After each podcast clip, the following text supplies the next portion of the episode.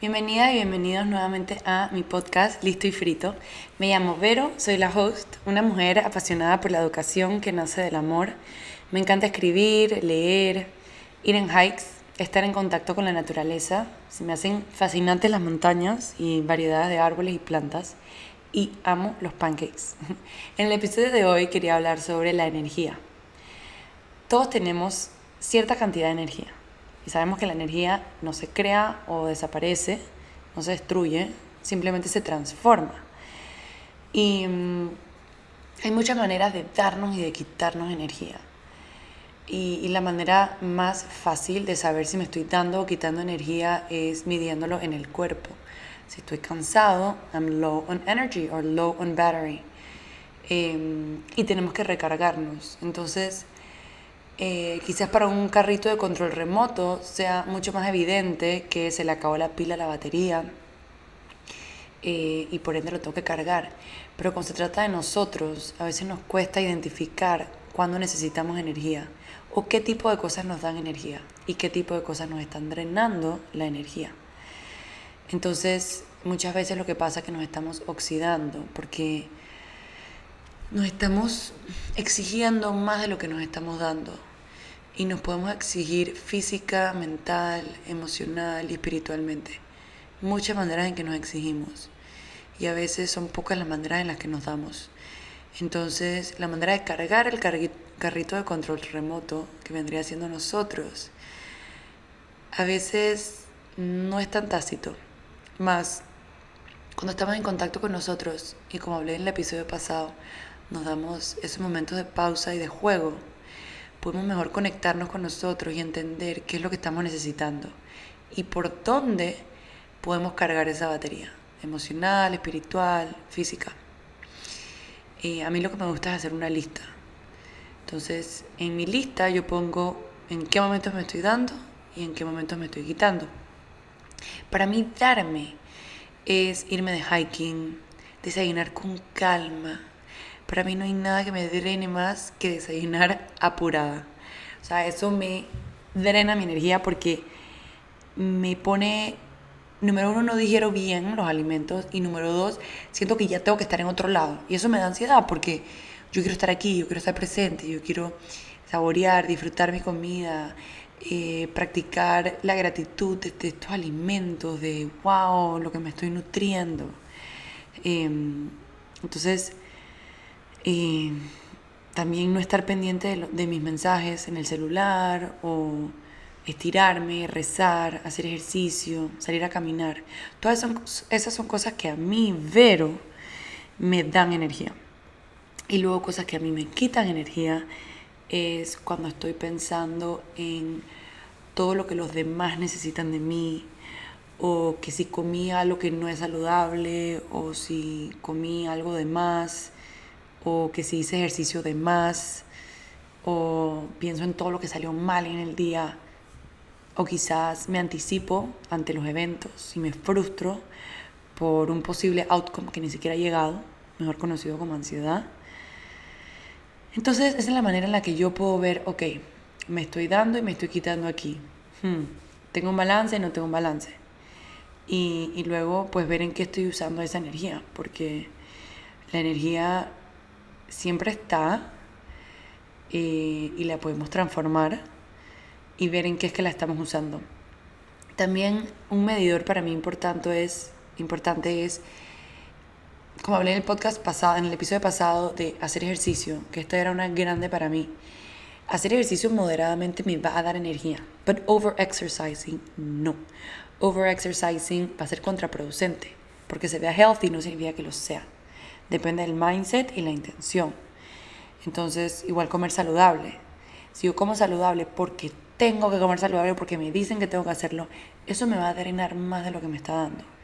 Pero si yo elijo comer saludable, porque yo elijo cuidar de mí, porque yo quiero eso para mí, entonces la intención viene de un lugar de amor. Yo siempre le decía a mis estudiantes, cuando sea que tú vayas a tomar una decisión importante, piensa, si tu decisión viene del el amor o viene del el miedo. Si viene del amor, entonces you are in the right path. Pero si viene del miedo, entonces esa decisión viene con una intención mm, no tan genuina, digamos. Viene una intención, miedo a que dirán, miedo a que van a pensar de mí, miedo a... Hay muchas posibles respuestas, pero cuando tomamos decisiones en nuestra vida y, las, y vienen de un lugar de amor, lo más seguro es que me estoy dando energía, no quitando. Si vienen de miedo, me estoy drenando. Cuando me dreno, me oxido. Y bueno, es importante poder oxigenar el cuerpo y evitar estrés oxidativo. Mi suegro, que es médico, una vez me dijo que una hora de ejercicio anaeróbico es tan oxidativo y dañino como fumarme un paquete de cigarrillos. Y ese día me di cuenta que overexercising no era la manera correcta de cope or numb my pain. Em, entonces, una vez también me dijo que la comida quemada, eh, ¿cómo que era? Ah, cuando la comida se quema, es como comer carbón y es súper dañino. Y desde ese día he sufrido no poder comerme las papitas tostaditas o los bordes de pan quemaditos que para mí son los más ricos. Ese era como el 70% de mi dieta de pequeña. Al menos cuando mis abuelos me cuidaban. Así que nada, un tip es escribir las cosas que me recargan y las cosas que me drenan y ponerlas en una balanza. Eh, una gran manera de saber qué cosas a uno le recargan es ver cuál es nuestro elemento. Si mi elemento es agua, entonces eh, y la manera de verlo es, ¿con qué me identifico más? ¿Con el aire, con el agua, con el fuego, con la tierra? Yo soy full tierra, yo soy montañas, o sea, yo soy montaña 100%.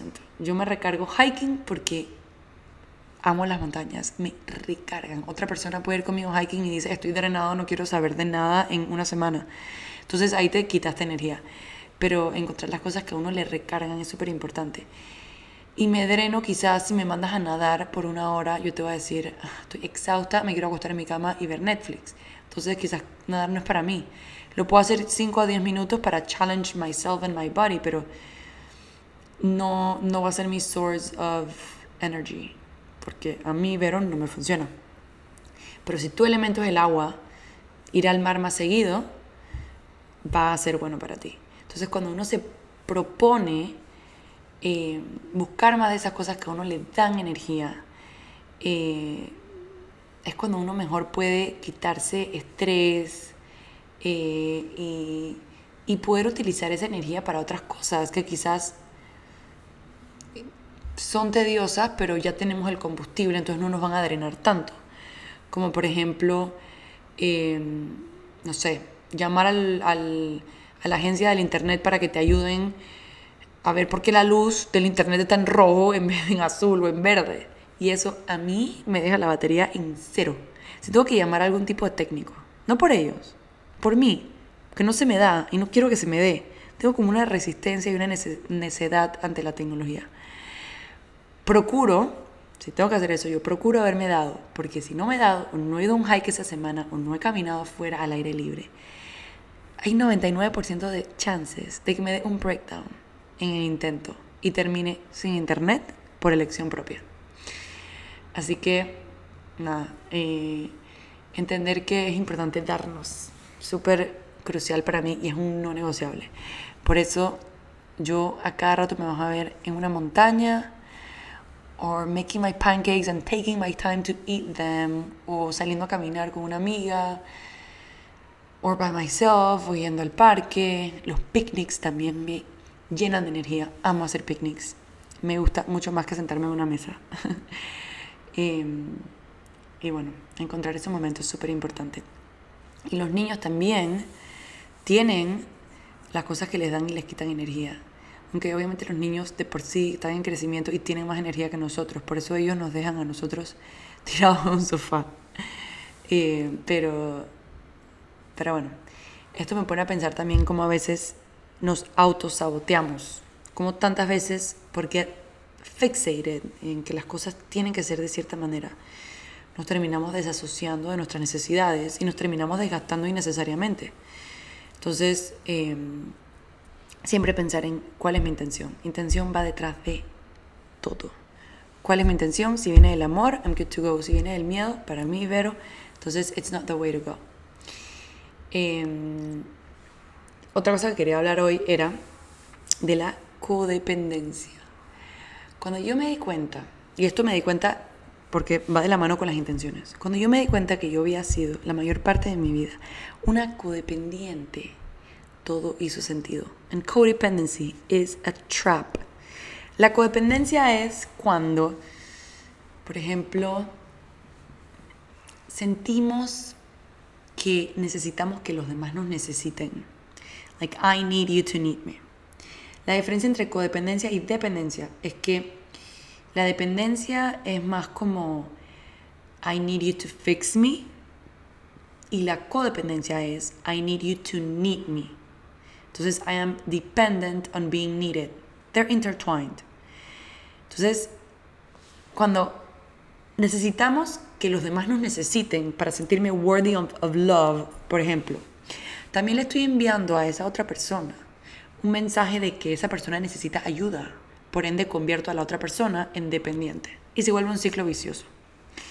Como codependiente, en vez de cuidar de todos para sentirme worthy of love, puedo quizás enseñarle a esas otras personas a quien yo quiero que me necesiten cómo cuidar de ellos.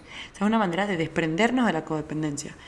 A veces, como yo como profesora, tengo esa necesidad de ayudar a los demás y los niños muchas ocasiones van a necesitar ayuda, pero luego extrapolo eso en otras de mis relaciones y siento que necesito ser necesitada to be worthy of love.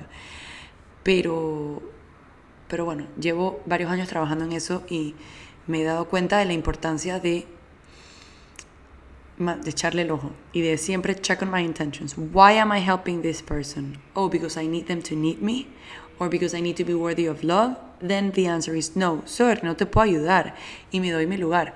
También me he dado cuenta que cuando uno dice no y uno se pone en su lugar and you set your boundaries, la gente te respeta más porque sabe que tú te estás dando a respetar a ti mismo.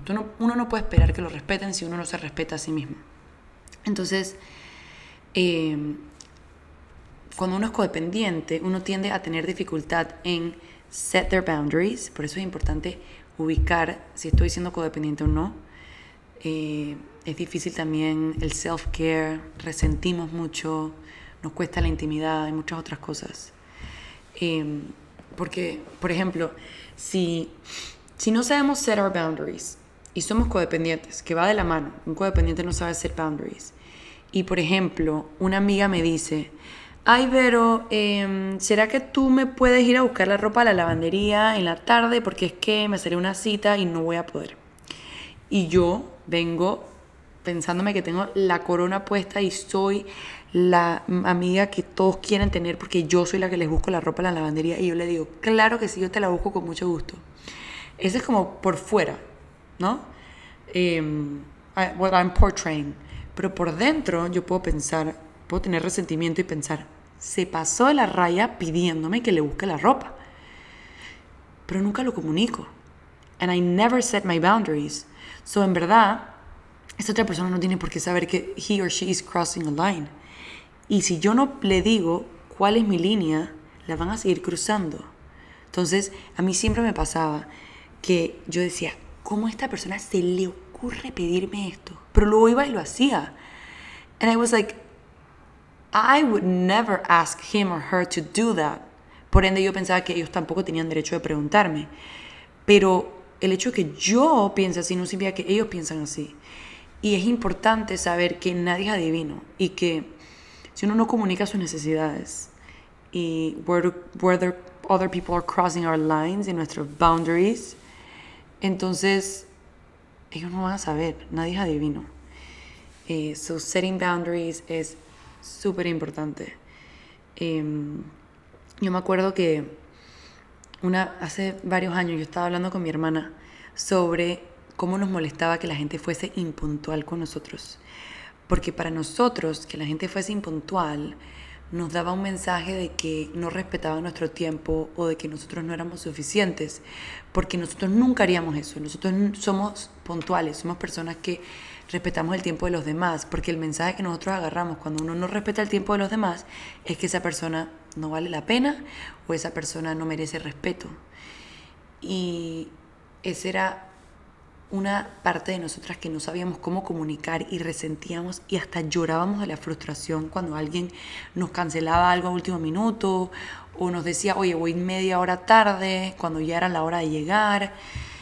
And then we realized que estábamos, nuevamente con la energía, estábamos desgastándonos tanta energía por algo que we were not communicating y el mensaje que la otra persona estaba dando no era nada que ver con el que nosotros. Estoy segura que esas personas no estaban pensando que mi tiempo no era valioso o no estaban pensando en que yo no era worthy of love y que no valía la pena. Pero ese era el mensaje que nosotras recibíamos porque fuimos criadas en una casa en el que llegar puntual era súper importante. Mi papá decía, el almuerzo es a la 1.07 y a la 1.07 estaban sirviendo la comida. O sea que nosotros nos criamos pensando en el tiempo es valioso y es un símbolo de respeto.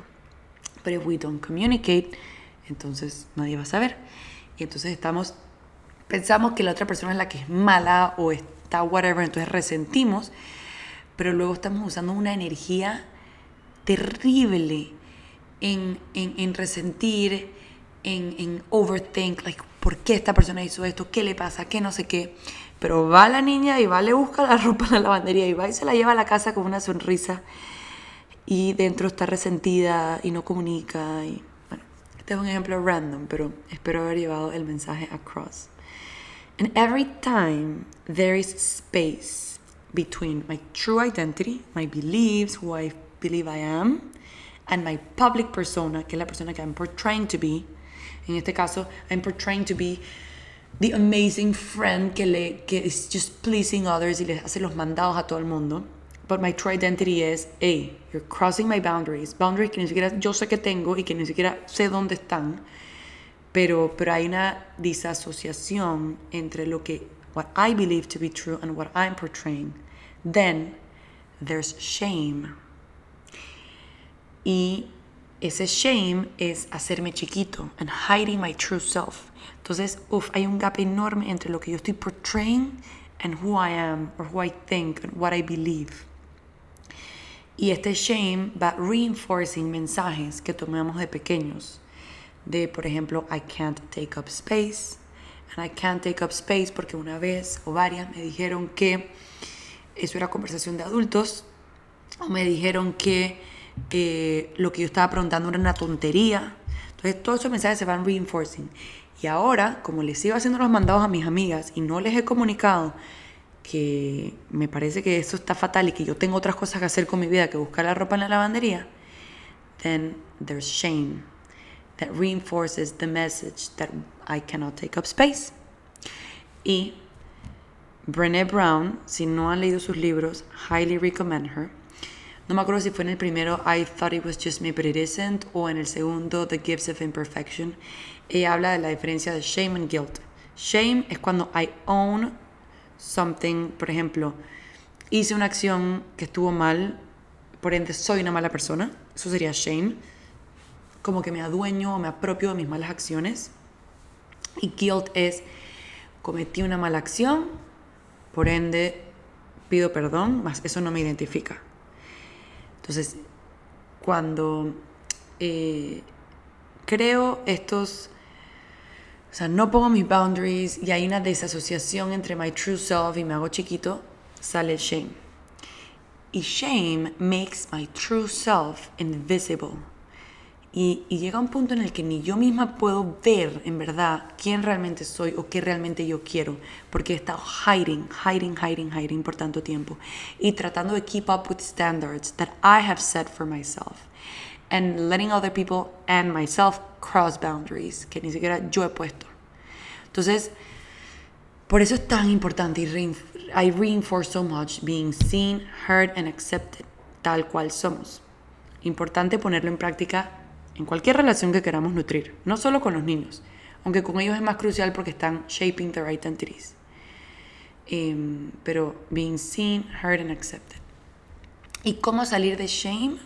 Bueno, primero es ver cuáles son las cosas que estoy usando en mi día a día para numb the pain, como hablamos en el episodio pasado. Si estoy usando la fiesta o el alcohol o mm, eh, haciendo ejercicio de más, eh, medicándome, etc.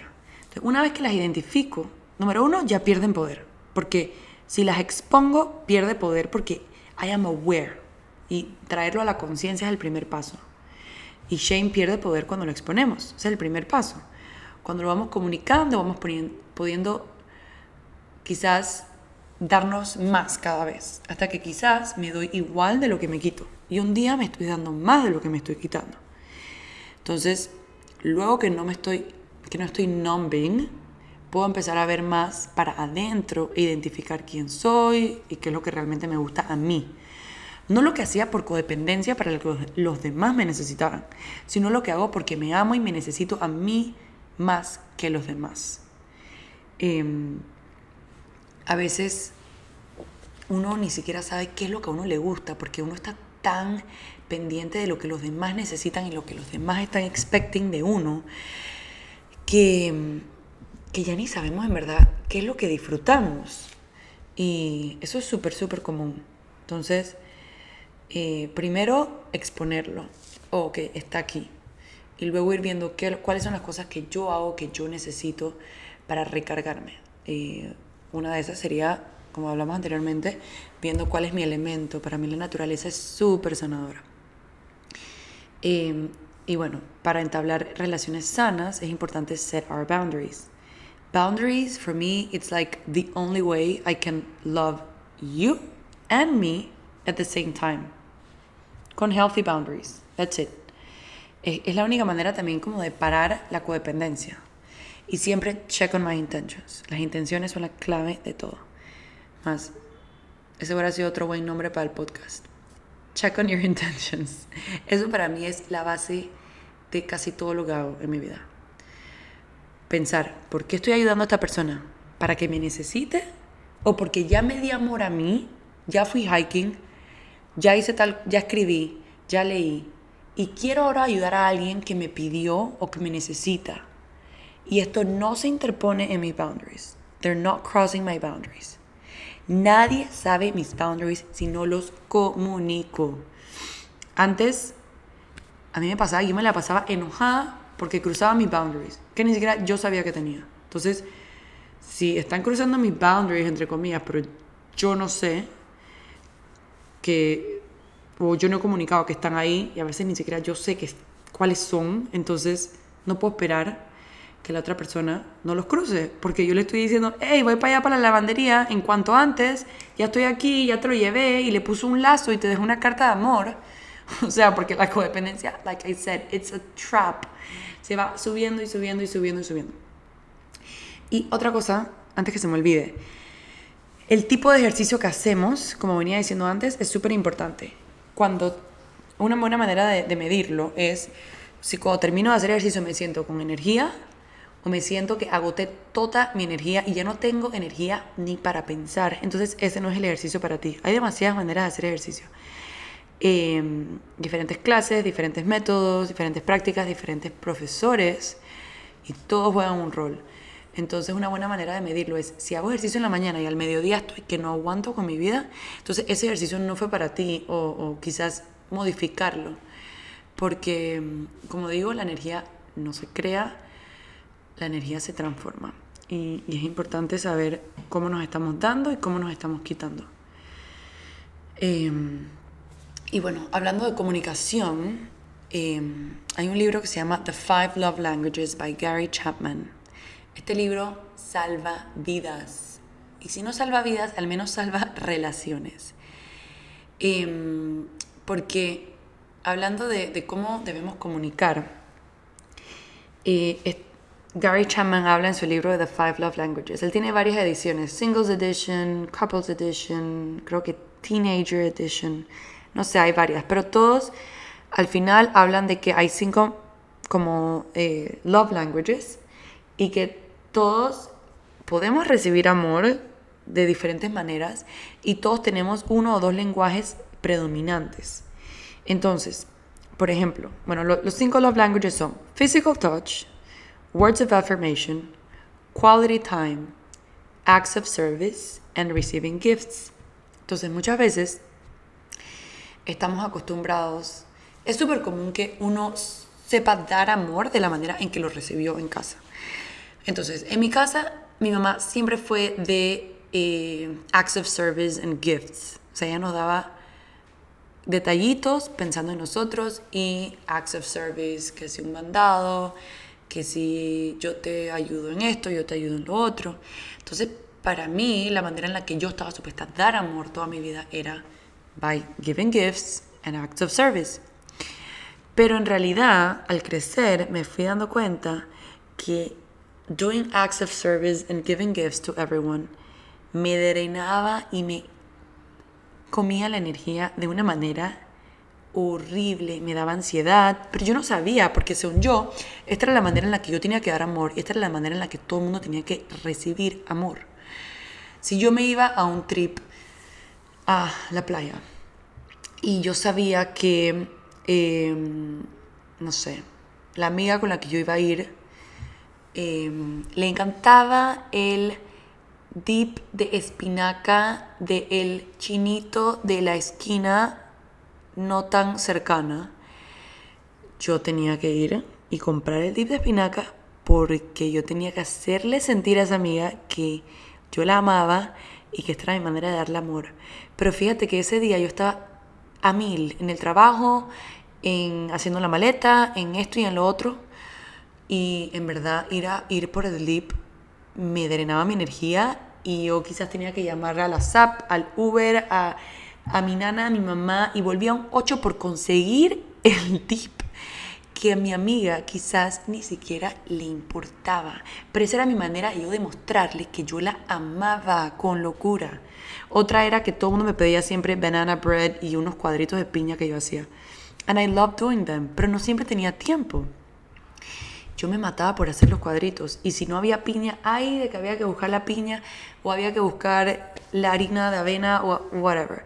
Porque algo que no sé si he hablado por aquí, pero es, yo soy gluten and dairy free, y, pero siempre me la paso inventando eh, postres y pancakes y cosas saludables con otras alternativas. Entonces a la gente le gustaba y aparte era saludable, entonces me lo pedían. Pero a mí me drenaba de vez en cuando, no siempre, cuando lo podía hacer belleza, pero cuando no, no. Entonces, cuando me di cuenta que esa no era mi manera de dar amor y que la mayoría de la gente en verdad les podía dar amor de otra manera, uff, eso fue un aha moment increíble y este libro me ayudó demasiado a entender eso. Aparte que me di cuenta que yo no necesito acts of service or receiving gifts to feel loved either. Mi manera de recibir amor es physical touch. Que me dejes un abrazo o me agarres la mano me dice a mí que me amas y no necesito más. Eh, entonces, nada, pues em, siento que comunicar es la clave de todo. Así como haciendo un recap, eh, evitar fugas de energía, pues porque en muchas ocasiones estamos resintiendo o o con ira o frustración con otras personas o con situaciones y estamos drenando nuestra energía que pudiésemos estar usando para crear tantas cosas. Yo cada vez que estoy eh, desperdiciando mi energía en, cosas que no valen la pena, em, pienso, wow, estoy quitando tanta creatividad para escribir, tanta creatividad para innovar y crear algo nuevo, tanta creatividad para pensar en una manera distinta de guiar a mis estudiantes mañana, tanta energía, porque la energía tiene dentro de todo un límite en cada persona. Entonces, ¿en qué estoy usando mi energía? Súper importante. Setting boundaries va a ser importante para no tener esas fugas de energía y darnos a respetar y para lograr esos boundaries tenemos que poder comunicar nuestras necesidades. Y para poder comunicar nuestras necesidades en cualquier relación es importante comunicar de qué manera damos y recibimos amor. Si yo siento que mi pareja me está dando amor con words of affirmation, pero en verdad lo que yo necesito es physical touch y que me agarren la mano y me den un abrazo y me digan que todo va a estar bien, comunicarle, oye, yo quisiera que de vez en cuando me des un abrazo o un apretón y me digas, everything will be okay ya. No necesito que todo el día me digas que me amas, porque en verdad no recibo amor de esa manera. Pero si también uno recibe dando. Entonces no es tampoco quitarles que nos sigan dando amor de la manera que ellos dan, porque si esa es una manera que ellos dan, that's okay. Simplemente comunicar cómo nos gusta a nosotros también recibirla. No sé si salva vidas, pero salva relaciones. Relaciones amorosas, relaciones de amistades, relaciones de compañeros de trabajo. Communication is key y entender tu love language, súper importante. Em, Gary Chapman tiene un website que, si no me equivoco, se llama The Five Love Languages y él habla de todo esto.